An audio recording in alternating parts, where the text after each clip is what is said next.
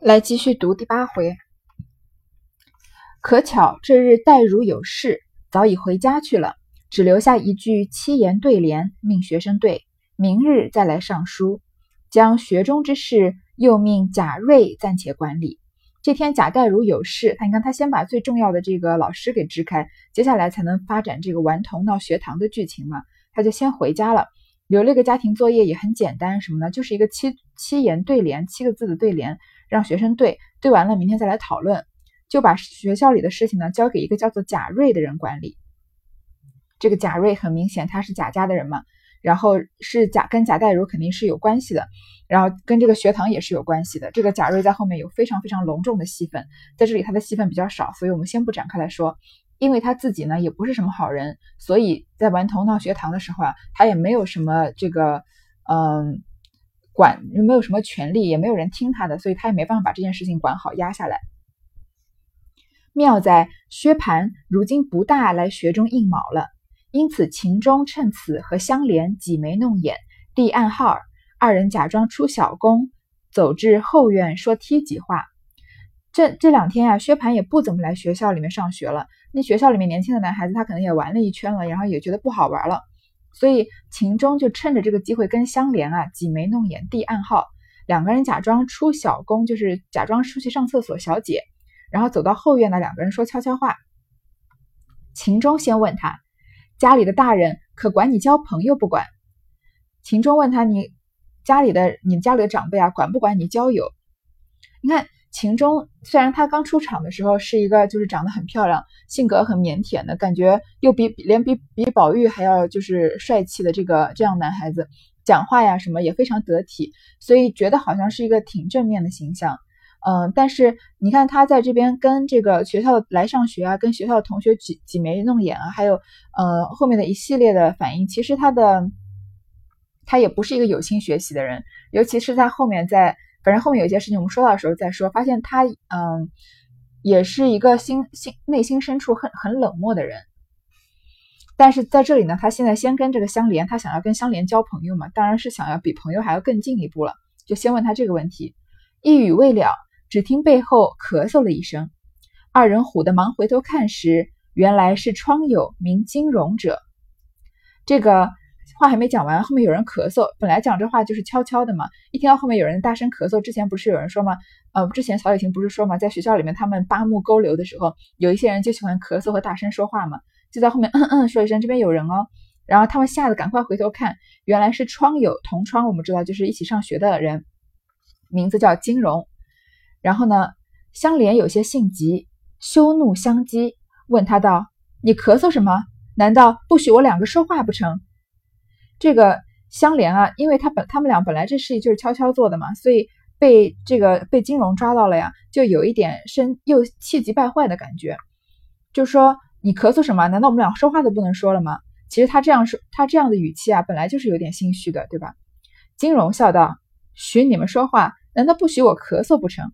我只问你们，有话不明说，许你们在这样鬼鬼祟祟的干什么故事？我可也拿住了，还赖什么？”先得让我抽个头，咱们不言语一声，不然就大家翻起来。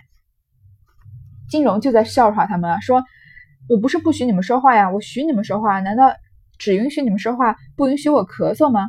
我现在就问你们，你们有话不明说，不在这个上学堂的教室里面好好说，在这边鬼鬼祟祟的干嘛？现在被我抓住了，要给我一点好处，我才我才会把这件事情就是隐瞒下来，不然啊，我就闹起来，闹大了，大家都知道。”秦香二人急得绯红的脸，便问道：“你拿住什么了？”金荣笑道：“我先拿住了，是真的。”说着又拍手笑嚷道：“贴的好烧饼，你们都不买一个吃去？”秦钟、香莲二人又气又急，忙进去向贾向贾瑞向贾瑞前告金荣，说金荣无故欺负他两个。这个秦钟、香莲两个人急得脸都红了，就说：“你拿住什么了呀？”金荣就说。我就是现场就抓了个现行，有一种捉奸在床的感觉。然后就说，又拍着手笑道：“贴的好烧饼，贴烧饼什么意思？就是一种比较粗俗的说这个男同性恋的这个说法，讲两两个男人发生性关系就叫贴烧饼。然后说贴的好烧饼，你们都不买一个吃去？还在那开玩笑。这个前面这个秦钟问香莲说家里人管你交朋友不管，这个交朋友有可能也是说这个同性恋的一个暗号。但是贴烧饼就是讲的比较粗俗的了，《红楼梦》里面这种对于呃这个粗就是俗语的讲描写啊也是比较多。像我之之前他们这个交大说爬灰的爬灰，养小叔子的养小叔子。然后他之前那一句啊，说整天的偷狗戏鸡，我以我一开始我那时候一直到现在读的时候，都以为是偷鸡摸狗的意思。最近我爸说他查了资料，偷狗戏鸡也是指这个男女之间偷情的意思。秦钟两和香莲两个人又气又急，因为他们确实是做错事心虚嘛。然后但是还没怎么做什么事呢，就被这个金荣这样说，就去跟这个贾瑞告状，说金荣欺负他们。原来这贾瑞。最是个图便宜没行止的人，每在学中以公报私，勒索子弟们请他，后又附助着薛蟠图些银钱酒肉，一任薛蟠横行霸道。他不但不去管约，反助纣为虐讨好儿。偏那薛蟠本是浮萍心性，今日爱东，明日爱西，近来又有了新朋友，把相遇二人又丢开一边。就连金荣亦是当日的好朋友。自有了相遇二人，便弃了金荣。近日连相遇亦已见弃，故贾瑞也无了提携帮衬之人。不说薛薛蟠得新弃旧，只愿相遇二人不在薛蟠面前提携帮补他。因此贾瑞、金荣等一干人也正在促度他两个。你看这个关系多么复杂。他们跟这个临时代课的贾瑞告状。贾瑞呢，我说了也不是什么好人，他后面有非常重要的戏份。但他首先呢是个图便宜没行止的人，就爱占小便宜，在学中呢也会以公报私，勒索子弟们请他，就是跟这个仗着自己是跟是跟贾代儒，呃贾代儒吧，是跟贾代儒有关系，他其实贾代儒孙子了，然后这个勒索这个学校里的学生请他或者给他钱，然后呢又附着附助着薛蟠，就附着着薛蟠啊，就是等于跟薛蟠是这个酒肉朋友。因为薛蟠有钱嘛，他又是专门来这个学堂里面玩和搞同性恋的，所以他就一直跟着薛蟠是他的狐朋狗友。一任薛蟠横行霸道，薛蟠想在这个学堂里面干什么就干什么，他不管，他不仅不管啊，而且还助纣为虐，这样就可以讨好薛蟠。你看薛蟠是什么人啊？他是呆霸王嘛，早就已经嗯家仆都打死过人，他都不管的，所以他在这个学堂里面当然是闹得天翻地覆了。偏那薛蟠呀是扶贫心性。今日爱东，明日爱西，有一个词叫朝秦暮楚嘛，他就是今天喜欢这个，明天喜欢那个的。最近啊，又认识了新的朋友了，就把香莲和玉爱啊都丢在一边了。但这个金融呢，亦是当日的好朋友。你看这个朋友肯定不是我们说的这种，嗯，普通朋友的朋友，肯定是呃是同性恋的这个他的玩物。所以他一开始呢是跟金融有一段关系，就是就是这个抓住香莲和这个呃秦钟的这个。金融，他本来跟金融啊是在一起的，后来呢，自从看见了香莲、玉爱两个人长得这么漂亮可爱啊，就把金融给抛弃了。然后呢，现在又认识新朋友，又把香香莲和玉爱都抛弃了，所以他们都是这个薛蟠的玩物嘛。所以因为香莲和玉爱呢已经在薛蟠面前失了宠了嘛，所以呢，嗯，这个薛蟠已经喜欢不喜欢来学堂玩了，喜欢学堂以外的人去了。所以贾瑞啊也没有人提携帮衬他了。本来薛蟠老是。来这个学堂里面，今天喜欢这个，明天喜欢那个，都是靠这个贾瑞在中间斡旋的嘛。但是，嗯，现在薛蟠的兴趣转移到学堂以外了，所以贾瑞在薛蟠面前也失势了。他在这个失势的情况下呢，他不不说这个薛蟠喜新厌旧，而是怨恨谁呢？香莲和玉爱两个人不在薛蟠面前提携他、帮补他。所以啊，贾瑞和金荣这两个人啊，都在嫉妒这个香莲和玉爱。听懂什么意思了吗？这个金荣讨厌这个香莲和玉爱，是因为就是因为薛蟠喜欢上香莲和玉爱呢，才把金荣给抛弃了。而这个贾瑞讨厌香莲和玉爱，是因为这个薛蟠啊喜欢上了别人学堂以外的人，然后把香莲和玉爱抛弃了，导致呢没有人在面薛蟠面前帮他说好话。所以这个香莲和秦钟啊来贾瑞面前告金荣，贾瑞肯定不会帮着。香莲和秦钟呢是帮着金荣的，这个关系能理得清楚吗？因为他们两个人是一伙的，都讨厌这个香莲玉爱。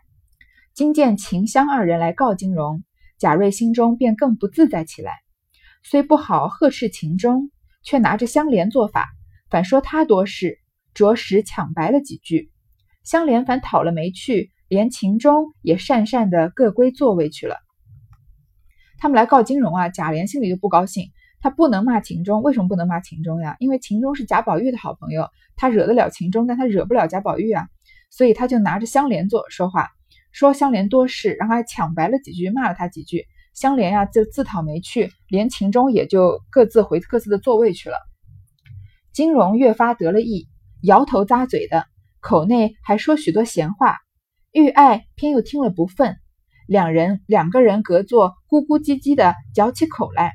金荣只一口咬定说：“方才明明的撞见他两个在后院子里亲嘴摸屁股，一对一操，撅草根儿抽长短，谁长谁先干。”金荣只顾得意乱说，却不妨还有别人，谁知早又触怒了一个。你道这个是谁？这个秦钟啊，这个金荣看到香莲和秦钟都各自回座位不说了，就更加得意了，就把这件事情说得非常夸大，摇头咂嘴的，就好像要把事情闹大一样，还说了很多闲话。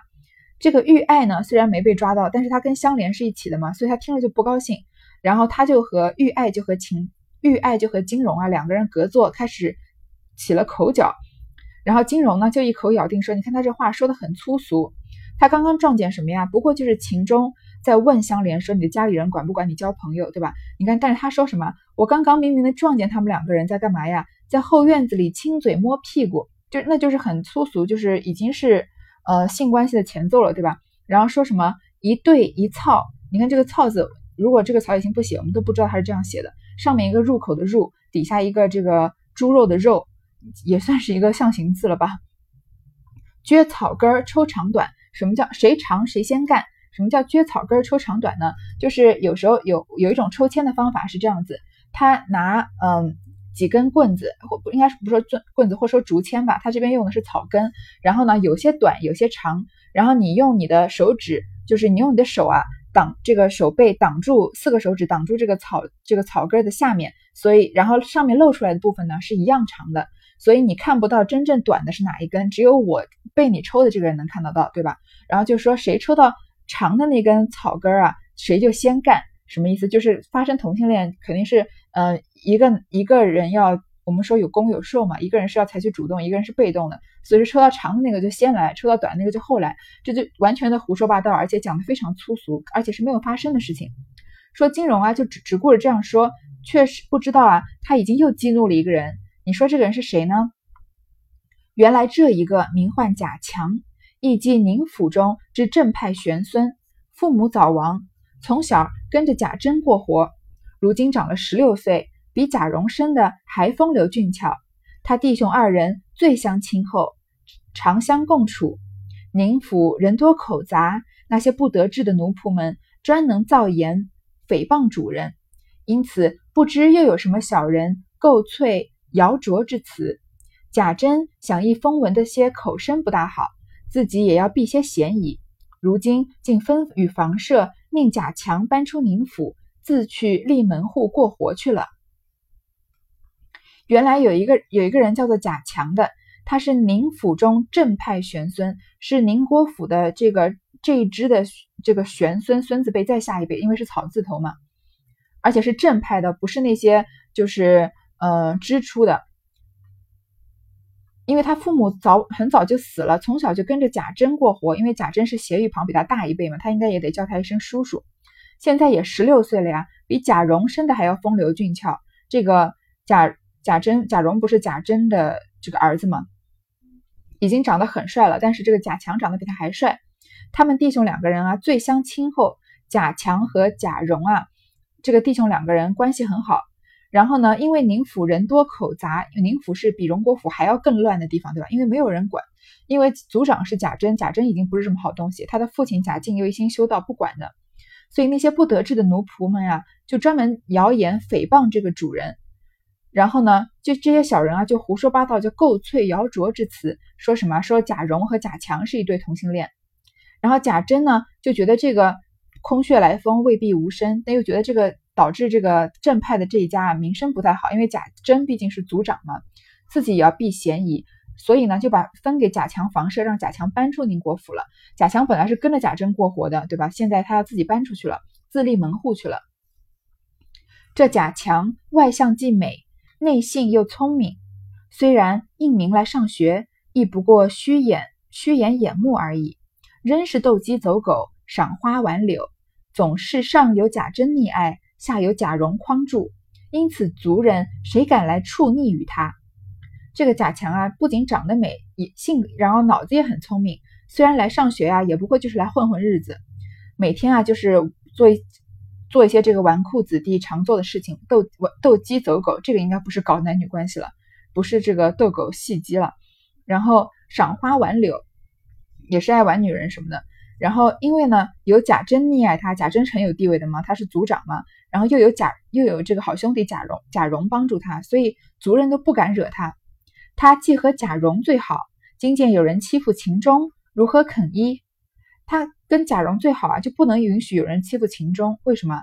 贾蓉的妻子是秦可卿嘛，秦钟是这个秦可卿的弟弟，所以呃，这个贾强既然跟贾蓉好啊，他一定是帮着自己家人的，对吧？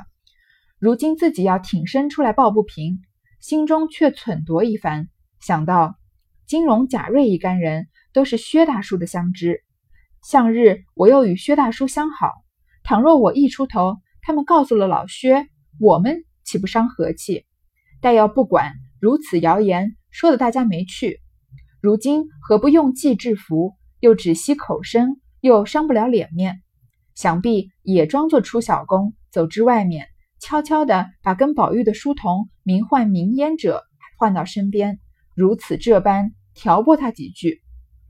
这个贾强呀，想帮这个秦钟出头，但是心里面想什么呀？说这个金瑞啊、金荣、贾瑞这些人都是薛大叔的相知，金荣跟薛蟠好过嘛，贾瑞又是薛蟠的酒肉朋友，所以他说觉得我啊又跟薛大叔相好。你看薛蟠在这个学堂里面到底做了些什么事啊？每个人都跟他或多或少的有点关系。他跟薛大薛蟠也相好，不管他们相好是朋友的相好还是同性恋的相好呀。但是如果今天我一出头呢？他们告诉薛蟠，我们不就伤和气了吗？因为大家都是好的，对吧？然后我跟薛蟠也好，他们跟薛蟠也好，我一惹了他们，他们去薛蟠面前告状，那我那我就不是利益就要受到伤害了吗？但是如果我不管啊，这种谣言说出来，大家对大家的名声也不好，不如啊，他就想到用一个计谋把他制服了，这样又能让这个金荣闭嘴啊，又不至于伤了自己的脸面。说着呢，他也假装上厕所，走到外面，悄悄的跟嗯。宝玉的书童，一个叫做明烟的人，把他唤到身边来，这个挑拨离间。这明烟乃是宝玉第一个得用的，且又年轻，不谙世事。如今听贾强说金荣如此欺负秦钟，连他爷宝玉都干连在内，不给他个厉害，下次越发狂纵难治了。这个明烟啊，是宝玉身边第一个得力的，后面他还带着宝玉要做好多坏事呢。